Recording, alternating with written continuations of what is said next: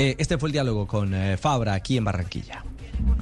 Feliz por todo lo que nos está pasando, primero por, poder estar en la, final de la Libertadores, que, claro está, me lo perdí cuando, en su momento, en el 2018 por la lesión, y, ahora poder estar otra vez en la selección de vuelta y, poder disfrutar de, esta linda familia que es la selección y también por poder estar aquí dando, dejando el nombre de la selección en alto y haciendo parte de la selección.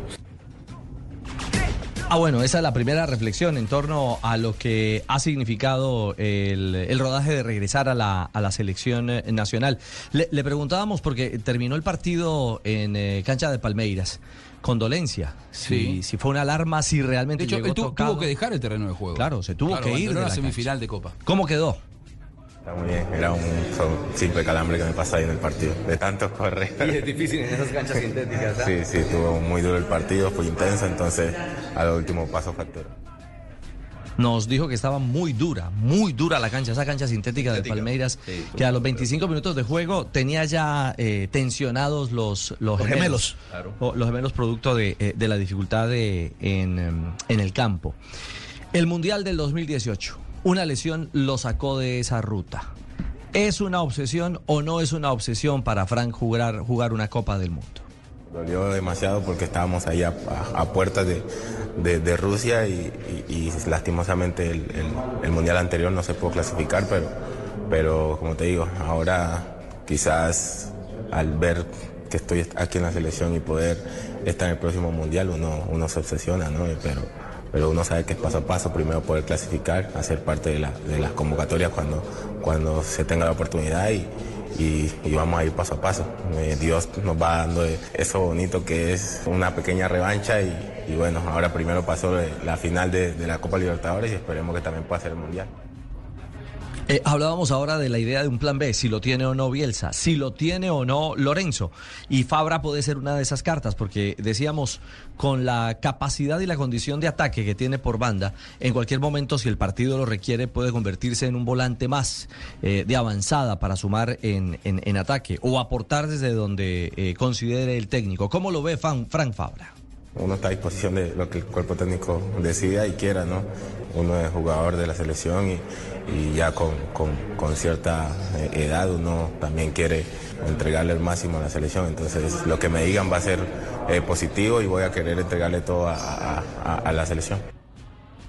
Eh, escuchen la reflexión de un jugador maduro eh, que lee los rivales como Frank Fabra. Le preguntamos por Uruguay y su visión de esta Uruguay bajo el mando de Bielsa. Sabemos la intensidad que juegan los equipos de Bielsa, son equipos que, que son intensos los 90 minutos, eh, aparte, aparte, que eh, ese es el sello que tienen los uruguayos también, les encanta correr, les encanta meter hasta lo último, entonces no hago una pelota por perdida y, y creo que, que, son tal para cual, ¿no?